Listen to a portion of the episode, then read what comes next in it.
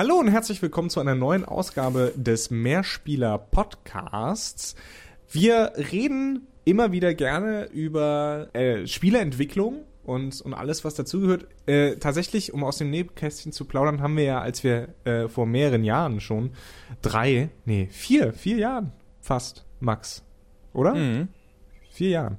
Also im Juni wären es vier Jahre. Als wir äh, vor vier Jahren mit äh, knapp vier Jahren, dreieinhalb, als wir vor dreieinhalb Jahren mit äh, Mehrspieler angefangen haben, haben wir uns ähm, relativ schnell beide gesagt, äh, Videospiele ja, aber keine, keine üblichen Reviews in, in dem Sinne, äh, weil sich das als Podcast auch nicht so gut machen lässt. Stattdessen reden wir viel lieber über, über Spieleentwicklung, was in der Industrie so abgeht. Worüber wir uns immer wieder gerne aufregen, wir sind da aber zum Glück nicht alleine, äh, ist die Art und Weise, wie große Videospiele, große Videospielmarken äh, entwickelt werden. Wir Profis reden ja von AAA Development. Ja, und äh, bevor das jetzt wieder einseitig wird und wir nur in eine Richtung dreschen, halt auch wieder mit umgegangen wird. Ja. Also, weil, ähm, wo du es ja gerade sagst, ähm, wir sagen immer so mit äh, einem großen, großen, hoffentlich hörbaren Augenzwinkern, dass wir Profis sind, denn äh, Profis bekommen Geld und das tun wir nicht.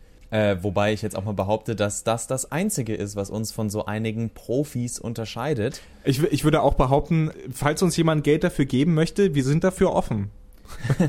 da, das, da haben wir nichts dagegen. Das lasse ich jetzt mal so stehen. Worum es mir aber in dem Punkt auf jeden Fall geht, ist, dass äh, jeder, der sich schon mal auf so Videospielseiten ein bisschen mehr rumgetrieben hat, garantiert schon mal Sätze gelesen, gehört oder sonst was hat zu eben so großen AAA-Titeln, die in die Richtung gehen, ähm, ja, ist ja ein ganz nettes Spiel, aber wirklich was Neues macht es nichts. Und das ist der Satz, wo man an der eigenen Berufung vielleicht zweifeln sollte. Denn auch wenn es, auch wenn Innovation wünschenswert ist, wenn es einen Ort gibt, wo ihr Innovation in der Regel nicht zu erwarten habt, dann ist es da, wo die drei großen A's stehen. Und das hat ziemlich einfache Gründe, über die wir heute ein bisschen reden wollen. Nicht einfach nur, um wirklich Offensichtliches darzulegen, sondern dass man sich einfach A klar macht, äh, was AAA Gaming überhaupt machen kann, eventuell was es machen soll und was sozusagen die Erwartungen sein dürfen, wenn man sich nicht die ganze Zeit sinnlos darüber ärgern will, weil wir äh, ja äh, in der Internetkultur ja schon immer davon ausgehen, dass der Tag nicht richtig angefangen hat, wenn man seinen Bildschirm nicht wegen irgendwas angeschrien hat. Es, es hat aber auch einen katharsischen Moment, muss ich sagen. Ja, aber so nur ein für einen selbst. Für, die Rest ja, nur für, für den selbst, Rest, genau. für den Rest der Welt ist man ein ziemlich großes, blödes äh, Menschenkind. Nerdiges Kind, ja. Auf jeden Fall. ja, was du ja, was du ja bemängelt hast oder was, was immer wieder bemängelt wird, ist tatsächlich die Innovation bei, bei AAA-Titeln. Man kann also große Namen nennen, wie einfach äh, äh, Tomb Raider, äh, jetzt schon quasi zum zweiten Mal, wo die ursprüngliche Tomb Raider-Serie ja schon so ein bisschen äh, gekrankt hat äh, an, an Wiederholung. Ähm, wir sehen es aber jetzt auch schon bei Rise of, Rise of the Tomb Raider, wo auch gesagt wird, naja, es spielt sich jetzt nicht so wirklich unterschiedlich vom, vom Vorgänger, wo aber auch viele gesagt haben, muss auch nicht sein, ist erst der zweite Titel, ist halt alles ein bisschen verfeinert, verbessert. Wir sehen es bei Mirror's Edge Catalyst, wo wir zwar noch keine, doch, wir haben, naja, wir haben keine Spielszenen in dem Sinne gesehen, wir haben keine Gameplay-Szenen gesehen, ähm, das, waren, das waren letztlich Demos in Spielgrafik, wo wir relativ wissen, worauf wir uns äh, gut, gut wissen, worauf wir uns einlassen. Ähm, natürlich haben wir Titel äh, auch von Ubisoft, also äh, in erster Linie Assassin's Creed und, und Far Cry. Das sind alles Spiele, äh, vor allen Dingen bei Assassin's Creed konnte man das merken, äh, aber auch Call of Duty von Activision Blizzard beispielsweise, die, wo, wo immer wieder versucht wird, ähm, zwar neue Sachen einzufügen, die sich aber alle letztlich äh, immer am selben Spielprinzip abarbeiten. Und das jetzt in Bezug auf, auf Assassin's Creed mittlerweile den Leuten gar nicht mehr so viel, so viel Spaß macht. Ähm, die Kritiken zu Assassin's Creed Syndicate haben alle gesagt, äh, ja, es ist nett, aber bitte hört auf. Wir, wir sind einfach müde. In dieselbe Richtung ging ja dann auch das Gerücht, äh, das rumging vor ähm, einer Woche, glaube ich, dass äh, Ubisoft dieses Jahr, also 2016, keinen äh, offiziellen Assassin's Creed Sandbox-Titel rausbringen wird, sondern die Serie erstmal pausiert. Vielleicht kriegen wir stattdessen ein Watch Dogs 2. Anscheinend ist die Kritik tatsächlich, tatsächlich bei Ubisoft angekommen, wenn denn diese Gerüchte stimmen. Das hatten wir ja auch, glaube ich, erst in einem der letzten Podcasts genauso besprochen. Bietet sich halt immer an, da das, glaube ich, die äh, regelmäßigste AAA-Reihe der letzten Jahre war. Assassin's Creed einfach. Und ich mal stark davon ausgehe, dass Far Cry ähnlich, äh, ähnlich häufig laufen wird. Naja, also sie, sie legen jetzt ja Far Cry quasi neu auf mit Far Cry Primal. Naja, also das hat ähm, Moment. Also was heißt nicht neu so auflegen, gesagt. Sie bringen einfach nur einen Teil, wo sie keine Nummer dran machen. Das ist nicht neu auflegen. Denn das sehen wir auch bei Assassin's Creed. Assassin's Creed verzichtet ja jetzt auch auf Nummern. Weil sie gehofft haben, dass wenn sie keine Nummern machen, sich ein bisschen freier im Sinne von erstens storymäßig machen können, was sie wollen und zweitens, dass man die Hoffnung hat, dass die Leute nicht merken, oh, wow, das ist jetzt schon der 20. Teil. Wo? Und jetzt kommt äh, der in Anführungszeichen Fun Fact, die Übersättigung findet halt auch nur statt, wenn du die Leute jährlich bombardierst mit solchen Spielen oder auch zweijährlich. Also es gibt ja genug Leute, die dann tatsächlich sagen, mich nervt es total, dass Assassin's Creed jedes Jahr rauskommt. Ich wünschte, es würde jedes zweite Jahr rauskommen. Wo man dann auch wieder denkt, glaubst du wirklich, dass es dann besser wird? Das heißt einfach nur, dass die die Produktionszeiten, äh, dass die ein bisschen Urlaub zwischendrin haben und sich auf andere Spiele stürzen können.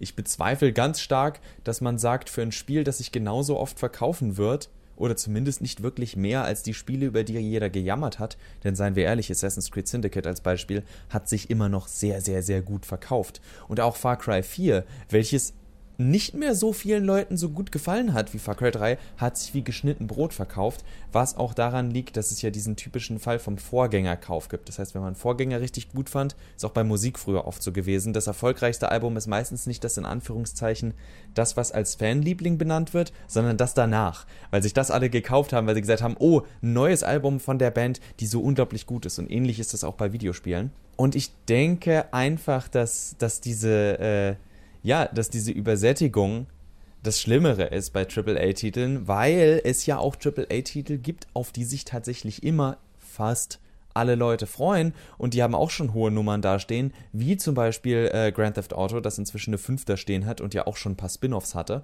ähm, wie zum Beispiel Final Fantasy, das schon eine 15 da stehen hat, aber diese Spiele kommen eben auch nicht im Jahresrhythmus raus und unterscheiden sich in der Regel so sehr von ihrem Vorgänger, dass es tatsächlich Gründe gibt, sich darauf zu freuen, was gemacht wurde. Weil, wie du richtig mit hier Tomb Raider gesagt hast, in der Regel ist der zweite Teil, und darüber haben wir auch schon oft gesprochen, nicht mehr als die Verfeinerung, die bestimmt notwendig ist, aber spätestens ab Teil 3 äh, muss man sich gerade bei AAA fragen, wenn ihr da jetzt noch verfeinert, warum habt ihr das nicht schon im Teil vorher gemacht? Oder äh, warum eigentlich? Warum gibt es den dritten Teil eigentlich? Naja, nichts gegen dritte Teile. Also ich denke, wie, heutzutage wird viel eben in Trilogien erzählt äh, was wirtschaftlich ja auch, auch Sinn macht, mehr oder weniger. Nur ähm, danach muss man sich überlegen, wie, wie machen wir weiter. Oh, ich meine die, also ich meine die Trilogie auch nicht aus erzählerischer Perspektive, sondern wirklich vom Gameplay her. Ich glaube, sowas kann dreimal funktionieren, sag ich mal. Also wenn du, wenn du beispielsweise mit Assassin's Creed 2 äh, angefangen hast, dann, dann äh, Brotherhood und Revelations gespielt hast, also so ging es mir beispielsweise, erst bei Revelations habe ich gemerkt, okay, es, es, es lässt, lässt, bei mir echt nach. Aber siehst du, das ist doch genau das, was ich meine. Der dritte Teil ist normalerweise der, also ich kann mal andere Beispiele, die mir einfallen. Es ist eben, es ist eben Mass Effect 3, welches langsam Ermüdungserscheinungen in seinen, wie es seine Stories erzählt hat. Auch mit dem, mit dem äh, Karma-System und allem. Und obwohl es erst der zweite Teil war, wo sie dieses Third-Person-Shooter-Ding so wie in 2 dann auch gemacht haben, umgesetzt haben. Du hast ähm, Uncharted 3, welches, wo viele Leute sagen, oh, die Set-Pieces waren nochmal so viel größer. Ja, aber das Gameplay kannte man alles schon, bis auf ein, zwei Kniffe. Ähm, alles hat sich sehr gleich angefühlt. Und da kam die Ermüdung rein. Um, ähm, Infamous Second Son, was als einer der in Anführungszeichen Starttitel für die PS4 rauskam, war auch so, dass viele gesagt haben, ja, ist cool. Ähm, ist halt nicht wirklich was Neues. Haben wir jetzt schon gesehen, nur diesmal andere Kräfte. Es ist normalerweise, also ich habe schon das Gefühl, es ist selten, dass, äh, wie sagt man, äh, dass der Blitz zum dritten Mal einschlägt Im Englischen gibt es ja die Redewendung. Hm. Nee, Quatsch, ja. zweimal. ist es nur, ist es nur. Lightning äh, strikes twice. Ähm, also ich, ich denke schon, der dritte Teil ist normalerweise der, wo sich alles schon so ein bisschen, wo diese routinierte, ja, wo die Routine einsetzt und Routine kann halt auch immer Langeweile bedeuten. Ja, da, da hast du recht, aber sie setzt ja erst mit dem dritten Teil ein. Also ich würde sagen, du, du kannst so ein, eine, eine Mechanik dreimal durchkauen. Das geht. Aber danach, ja, sollte man sich echt überlegen, was machen wir. Und da kommen wir dann zur, zur Krux bei AAA ähm, Spieleentwicklung. Weil es für die, die Menge an Geld, die in diese Entwicklung gepumpt wird, ähm, auch durch die, durch die Erscheinungsdaten, die, die einfach die Menge an, an Personen, die ja auch an sowas arbeiten, unheimlich viel Geld verschlingt. Und, und deswegen können diese äh, AAA-Titel ähm, ja, sich, sich immer nur sehr schwer neu erfinden, weil diese Neuerfindung einfach ein zu großes Risiko, ein zu großes finanzielles Investment und ähm, ja, die, die zu große Gefahr von, von Verlust darstellt. Letztlich.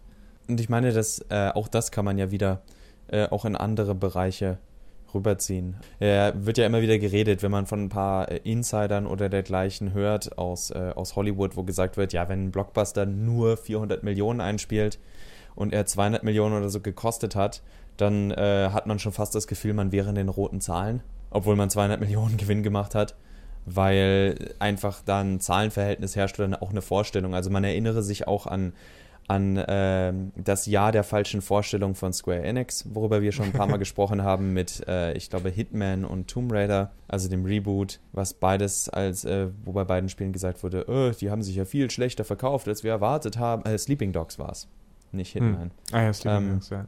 Sleeping Dogs und Tomb Raider wo es dann, äh, wo sich viele Leute außerhalb an den Kopf gepackt haben und gesagt haben, was habt ihr denn erwartet, dass sich das Tomb Raider Reboot direkt am ersten Wochenende 10 Millionen Mal verkauft? Also, ähm, was da für Vorstellungen herrschen, aber diese Vorstellungen geben halt auch einen ganz guten Einblick darauf, wie da kalkuliert wird und das stützt ja nur, was du eben auch gesagt hast, wie viel, äh, wie, von wie viel da ausgegangen wird, was diese Spiele reinbringen müssen. Und wenn Spiele so etwas reinbringen müssen, dann kannst du eben nicht davon ausgehen, dass sie aller Undertale mal einfach irgendwas machen, sondern dann heißt das, dass sie Bewährtes bringen. Und wenn man Glück hat, dann bringen sie bewährtes oder in Anführungszeichen intern vielleicht auch bewährtes. Also du sagst ja, es gibt ja Spiele wie Assassin's Creed, wo man einfach gesagt hat, ich finde, wir sollten das machen und da auch richtig viel reinpulvert und am Ende funktioniert es auch. Ähm, war damals ja noch die, die für mich auch die bessere Version äh, von der anderen Alternative, die eben in die Richtung geht und jetzt Marktforschung. So, wo sind unsere Fokusgruppen, äh, dass du dann so ein zusammengekleistertes Spiel hast, das eigentlich gar nicht weiß, was es will?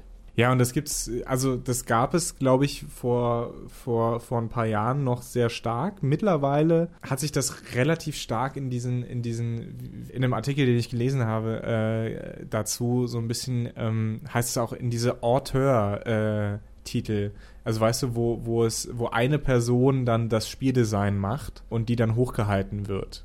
Weißt du? So ein bisschen wie so ein Autorenfilmer. Ja, das, äh, das ist ja zum Beispiel was, weil ich es gerade ja auch noch am Spielen bin äh, was ja zum Beispiel ähm, Metal Gear Solid auch immer nachgesagt wird. Äh, das ist eine Autorin. Kojima, ja. Genau, das ist, das ist, das ist in erster Linie Hideo Kojima, da seine, seine Idee ausleben darf und aufgrund dieser Idee, auf Basis dieser Idee, wird dann das gesamte Spiel drumherum gebaut. Und ich denke auch, dass solche Spiele äh, immer die bessere Alternative sind. Klar können da auch Schrottspiele rauskommen, aber zumindest ist es hast du eine größere Chance, dass es eine geschlossene Sache ist. Also ähm, ein gutes Beispiel ist Bioshock Infinite ja auch, wo sie ihr Ding gemacht haben. Ja, Im Marketing wurde dann am Ende, also sprich Coverdesign und sowas, wurde schon leider äh, auf ein paar unnütze, wie ich finde, Griffe zurück, zurückgegriffen. Aber das Spiel selber hat halt äh, eine eigene hat, äh, konnte sich eine eigene Identität aufbauen und die verwechselst du auch nicht. Äh, krasses Gegenbeispiel dazu, eben äh, mein Lieblingsbeispiel, äh, Watch Dogs wo du das Gefühl hattest, da ist ein Spiel, wo jedes einzelne Detail aus Fokusgruppenumsagen, äh, Umfragen äh, herausgekommen ist. Hm. Vom generischen Aussehen des Helden über die generischen Hackfähigkeiten, über das generische Missionsdesign. Dieses Spiel ruft gerade so Retortenspiel. Und das passiert für mich öfter, wenn du entweder schlechte Leute einfach an einem Spiel arbeiten lässt oder von vornherein sagst, wir haben gar keine Vision, sondern wir machen einfach mal alles, was cool ist. Das ist definitiv ein Punkt. Aber es hat auch wieder was mit dieser Investitionssicherheit zu tun. Ne? Um, um da Julian Gollop äh, zu zitieren, äh, das ist jemand oder das ist der Mensch, der quasi mit fünf Leuten zusammen das ursprüngliche XCOM für, für einen PC, wurde damals auch dann für die PlayStation umgesetzt und so weiter, entwickelt hat. Also nicht die Neuauflage von 2012, sondern das vorher. Ähm, der hat auch jahrelang bei Ubisoft äh, Bulgarien gearbeitet und äh, hat halt gesagt, naja, dass so Spiele wie Assassin's Creed beispielsweise, da, da sitzen äh, 400 Leute zusammen bei, bei äh, Assassin's Creed 3 waren es äh, minimalst 600 Menschen und er nannte das Ganze eben äh, Brute Force Development, also ja, Spielentwicklung mit brachialer Gewalt. Und äh, wie gesagt, diese, diese Kosten, die dabei entstehen, weil Personalkosten sind nun mal der größte Punkt da, die, die schneiden halt so tief ins, ins, ins finanzielle Fleisch, dass man gar nicht gewillt ist, da irgendwelche Innovationen reinzupacken. Ja, also das System, dieses AAA-Entwicklungssystem steht sich quasi selbst im Weg. Ich denke dann immer nur, gerade eben, was ich auch gesagt habe, ob das nicht ein Kreis ist, also ob das nicht eine Schlange ist, die sich sozusagen hm. selbst beißt. Man kann es nur immer wieder sagen. Ich meine, gut, wir sind jetzt zwei Typen, die von einer Handvoll Leuten gehört werden. Leider nur, äh, schlagt diesen Podcast doch auch mal euren Freunden vor. Ihr könnt ihn noch hübsch verpacken und er ist ein wunderbares Weihnachtsgeschenk. Auch wenn Weihnachten gerade vorbei ist. Machen wir daraus ein Ostergeschenk. Nein, so, äh, zurück zum Thema. Ich denke einfach, man sieht oft genug, dass wenn die Leute was probieren und das Ganze auf in Anführungszeichen einer sicheren Basis tun, denn seien wir ehrlich, also äh, zum Beispiel, ähm, wir haben jetzt das erste Assassin's Creed gewählt äh, äh, oder erwähnt. Und das war ja nicht so, dass die ein Spiel gemacht haben, wo man dachte, äh, ich weiß nicht, ob das überhaupt jemand spielen will. Denn es war ja schon eine Spielidee dahinter, die an und für sich noch zumindest gut bewertet war. Also es war ja die eine Ursprungsidee, so ein bisschen auf äh, den Parcours-Elementen äh, von ähm, Prince of Persia aufzubauen. Das Ganze eben nur ein bisschen mehr ähm, open-worldig oder zumindest mit einem frei begehbar, mit frei begehbaren Hubs zu machen. Also das war jetzt nicht eine super mutige Idee, denn der, der Grundstein dafür, dass Leute das mögen können, war ja da. Ähnliches auch, wenn man sich, wenn man sich eben sowas wie die äh, Batman Arkham-Reihe anguckt. Das waren jetzt keine Spiele, die irgendwie was gemacht haben, wo man dachte, wow, das hätte ich nie erwartet, das ist innovativ und neu, sondern die haben ja wirklich Spielprinzipien genommen, die so bekannt waren und haben sie einfach nur äh, brauchbar und im, im, Kontext sinnvoll eingesetzt. Okay, auch wenn Batman inzwischen vielleicht ein paar sehr viele äh, Krankenhausbesuche zu verantworten hat, was man vielleicht überdenken könnte. Aber in der Regel ist es so, dass wenn man auch sich am Ende so äh, Bestenlisten anguckt äh, von Jahren und dergleichen, es sind Spiele, die eine klar nachvollziehbare Linie haben. Es ist so un äh, es ist, es ist sehr selten, dass Retortenspiele wie die späteren Assassin's Creeds tatsächlich eine längerfristige Beachtung geschenkt bekommen. Und ich glaube auch tatsächlich, das einzige Assassin's Creed, über das äh, Leute in meiner Gegenwart oder wenn ich mal so rumgelesen habe, noch erwähnen, ist Black Flag. Und dabei erwähnen sie immer, wenn es ihnen gefallen hat, dieses äh, Naval System, also äh, das Ganze auf den Schiffen. Niemand redet über das Core-Gameplay von Assassin's Creed seit Jahren nicht mehr weil das ja auch nichts war, was die Leute überrascht hat oder oder oder ans Spiel gefesselt das, hat. Das, ja, ja, also das war ja ist auch nichts, was was neu war. Also ich, ne? ich wollte gerade sagen, aber ich denke halt, es geht nicht nur um Neues, sondern es geht auch einfach darum, dass es wirklich gut gemacht ist. Also ein Beispiel ist Klar kann man sich über die Inhalte streiten, sollte man auch. Ich finde, äh, dafür wird dieses Spiel schon einfach äh, nur hergestellt. Äh, wenn man Grand Theft Auto spielt und sich an keinem Zeitpunkt hinterfragt, dann äh, sollte man vielleicht mal über das Leben nachdenken. Aber ähm, zum Beispiel 5 hat im Vergleich zu 4 sehr, sehr, sehr, sehr wenig neu gemacht auf Gameplay-Ebene. Aber es ist alles im Kontext flüssig genug und funktioniert, dass es den Leuten Spaß macht. Also gute Beispiele auch, ich lese immer wieder, ich habe mich vor kurzem mal durchgeguckt, äh, NeoGAF war es, glaube ich, die äh, unter ihren Usern eine Umfrage für die meist erwarteten Spiele des neuen Jahres rausgebracht haben. Und auf Platz 1 ist, äh, glaube ich, ich meine, das sind auch nur 3000 Leute, die da abgestimmt haben. Ähm, und aber, es ist eine Internetabstimmung. Ja, ja, klar. Aber auf NeoGAF, weißt du, es sind schon großteils wirklich Nerds, die sich äh, auch den ganzen Tag damit auseinandersetzen. Das heißt, es sind zumindest hm. Leute, die involviert sind. Es ist nicht irgendjemand, der einfach mal so geklickt hat. Das macht sie nicht zu besseren Gamern oder sonst was, aber äh, es hat sich jeder die Mühe gemacht, ein paar Zeilen zu schreiben.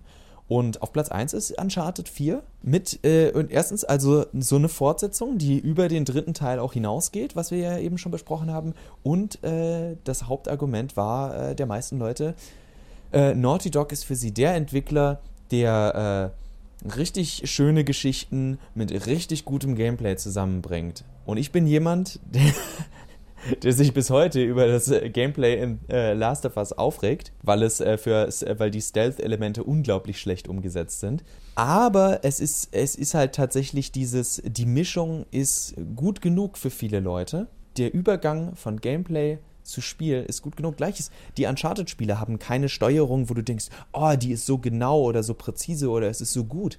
Aber es hält sich die Waage, um zu funktionieren. Und das ist für mich dann auch dieses, das ist da, wo AAA Gaming nun mal auch hingeht. Es ist kein, es ist selten ein auf etwas spezialisiertes, sondern es ist dieser, dieser Jack of all Trades.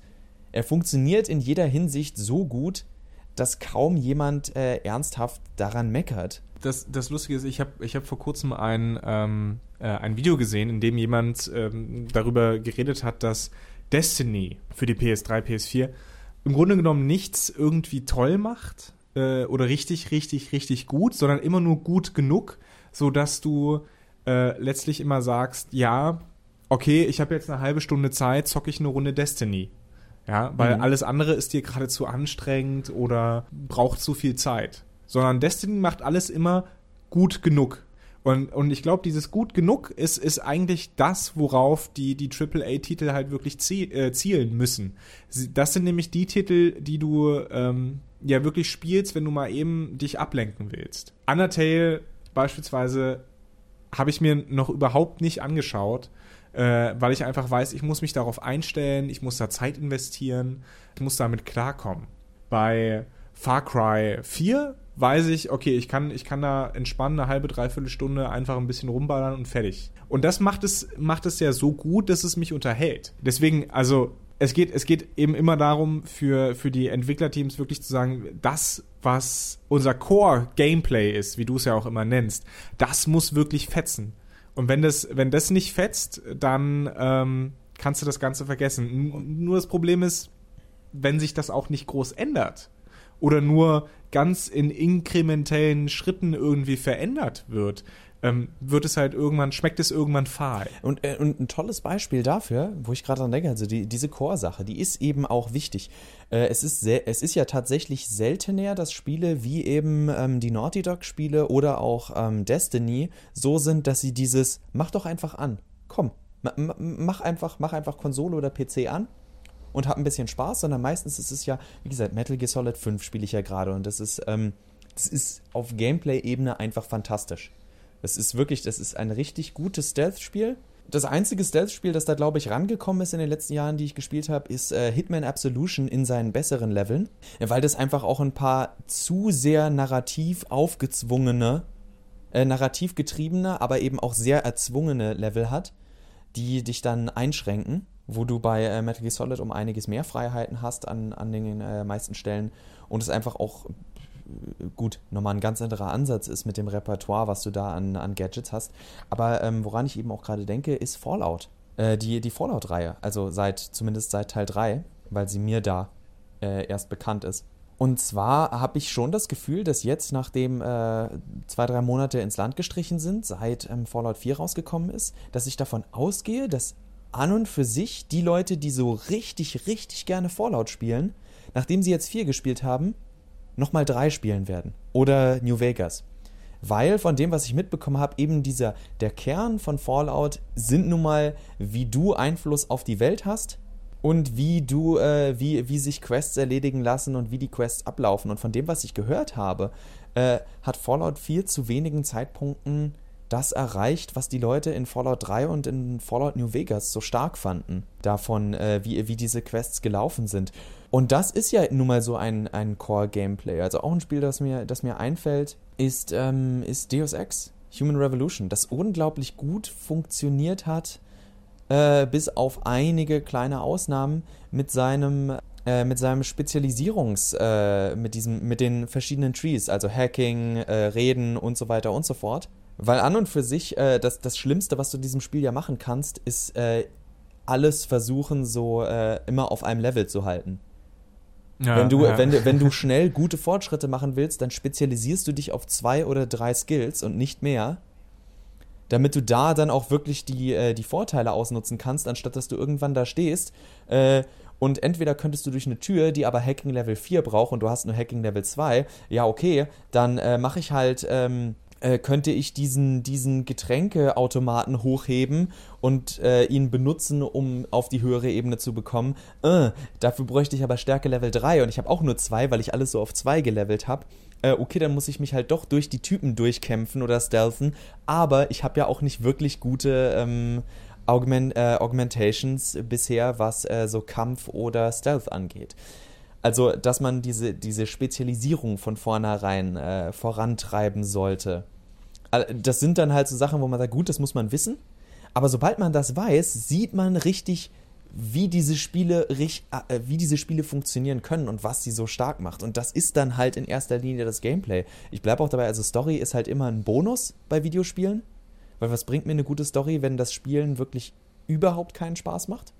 Es sei denn, es ist so ein interaktives Drama, dann ist es ja darauf ausgelegt. Aber ja, äh, das ist halt dieses, diese, diese Idee von äh, Excellency, diese Idee von, äh, von der, der bestmöglichen Verfeinerung eines Spielprinzips. Und das kannst du eben auch machen, wenn du hunderte von Leuten daran sitzen hast und äh, sehr wahrscheinlich auch Leute, die schon lange und sehr gut in der Industrie arbeiten. Ja, aber da, da ist die Frage, wann, wann ist die kritische Masse erreicht? Ne? Ähm, ich glaube, das, das kam auch in diesem, äh, in dem in dem Interview von Julian Gollop raus und auch in dem, in dem Blogbeitrag von Maxime Baudouin, den wir äh, in den Links hatten diese Woche am Montag, der auch mal bei Ubisoft in, in Quebec gearbeitet hat, die ja hauptverantwortlich waren für ähm, Assassin's Creed Syndicate, aber dann keinen Spaß mehr hatte, weil er sich nur noch mit, mit äh, sag ich mal, ähm, ganz speziellen kleinen Sachen beschäftigen musste ähm, und er brachte, brachte das Beispiel von, von ähm, Leuten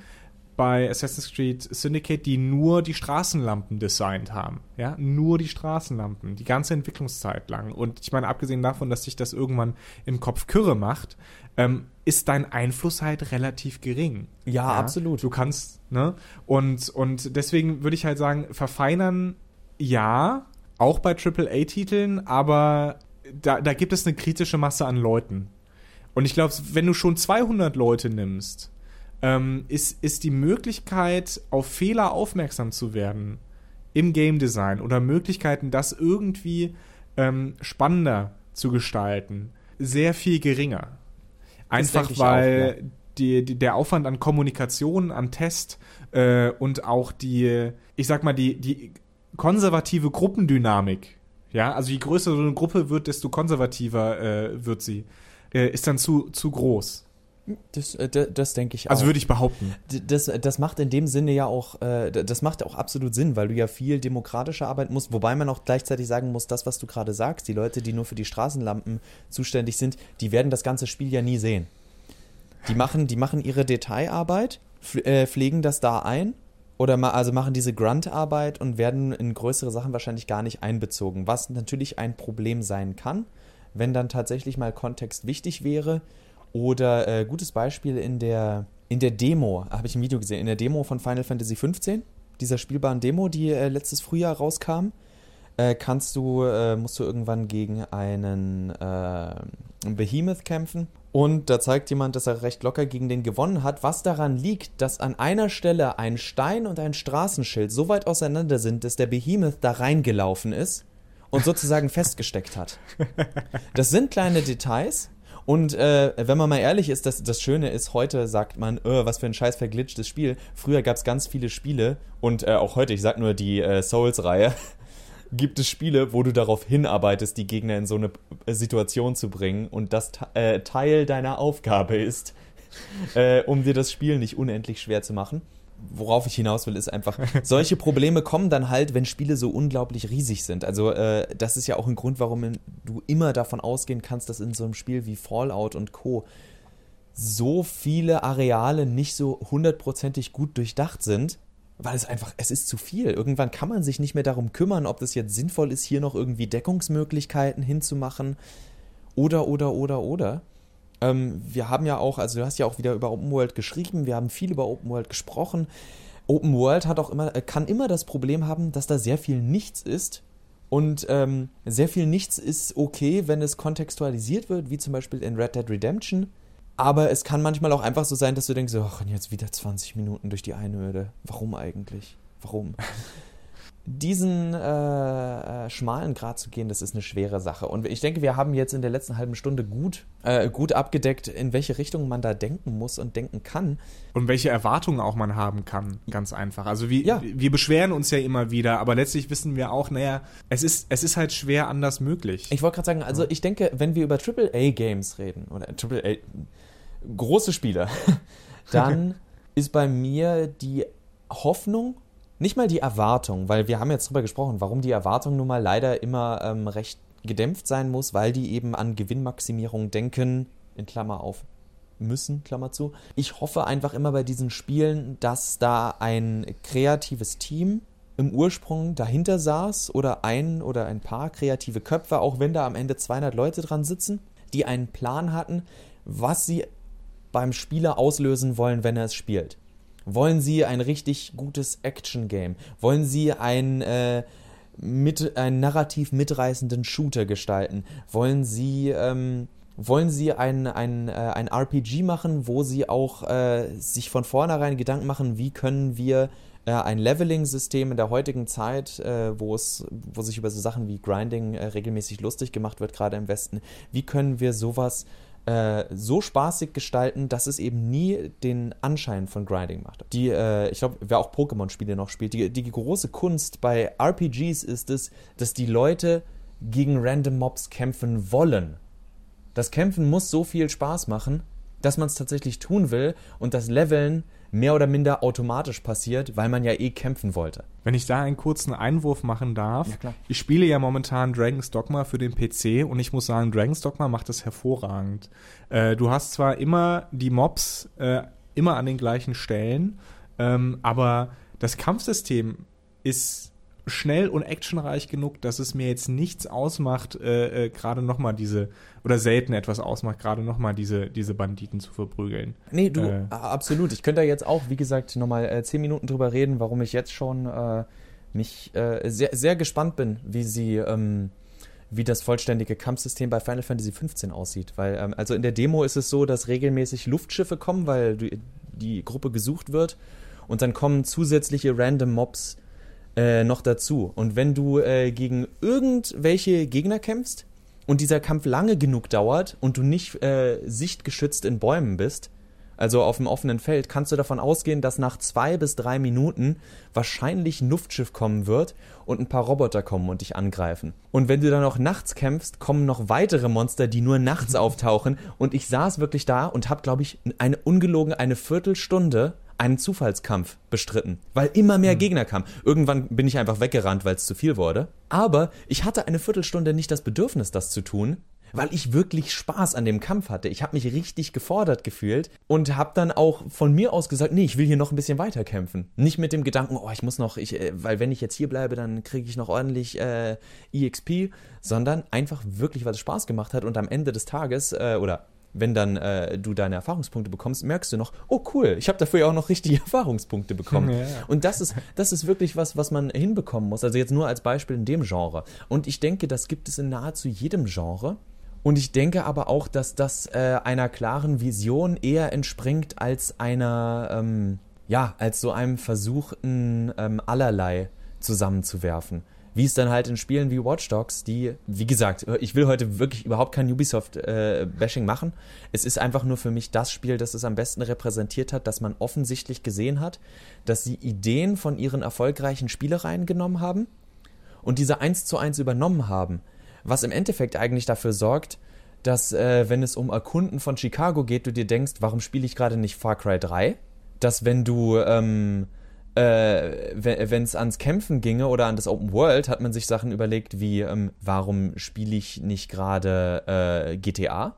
weil die Welt um einiges nochmal lebendiger und besser ist, auch abgedrehter in einer positiven Form. Und wenn man dann tatsächlich jemanden tailen sollte, weil wir ja wissen, dass die Tailing, die Verfolgungsmissionen das Beste in Assassin's Creed sind, Immer. fragt man sich ganz ehrlich bei einem Hersteller, der äh, unter anderem äh, Splinter Cell macht, warum spiele ich nicht gerade Splinter Cell? Und das ist eben das Schlimmste, was einem Spiel passieren kann. Dass du es spielst und sagst, oh ja, ich sollte, ich sollte das jetzt eigentlich ausmachen und das und das Spiel machen, weil das darin richtig gut ist. Und ich denke einfach, dass das Leute am längsten fesselt und das ist, wie gesagt, die äh, jetzt am Ende nochmal viel länger, als ich gehofft hatte, äh, Hoffnung. Beziehungsweise die anspruchsvolle Erwartung, ähm, die ich an Triple Gay, äh, Triple. Triple A Games habe. Hahaha, haben wir alle mal gelacht. Äh, vote yes. So, äh, das war's von mir, bevor ich mich jetzt nochmal äh, diesen Podcast unnötig in die Länge ziehe. Ähm, nächstes Mal haben wir uns dann auch ein ganz nettes Thema äh, überlegt. Und zwar haben wir äh, ja jetzt gedacht, rumstenkern kann jeder was wir regelmäßig tun, gerade über Assassin's Creed und Co. Und Johannes und ich haben uns mal hingesetzt und wir verraten noch nicht zu viel, äh, wo denn mal ein Assassin's Creed spielen könnte, was in diesem Assassin's Creed genau passieren könnte. Nicht nur narrativ, sondern eventuell auch vom Gameplay. Und wir werden sozusagen in der nächsten Ausgabe dann mal unseren kostenlosen Vorschlag äh, ins Netz stellen, was zum Beispiel, also auch im, im Zusammenhang zu diesem Podcast jetzt, was ein äh, AAA Assassin's Creed machen könnte, wenn es sich vielleicht mal darauf konzentriert, was es am besten können sollte. Und sich vielleicht auch ein bisschen mal was traut. Genau. Das war Max aus Trier und Johannes aus, Aus Berlin. Berlin. So, Ja, wir hoffen, ihr hattet Spaß äh, und schaltet auch beim nächsten Mal, das wir jetzt ganz geschickt angeteasert haben, äh, nächste Woche ein. Auf Wiederhören. tschö.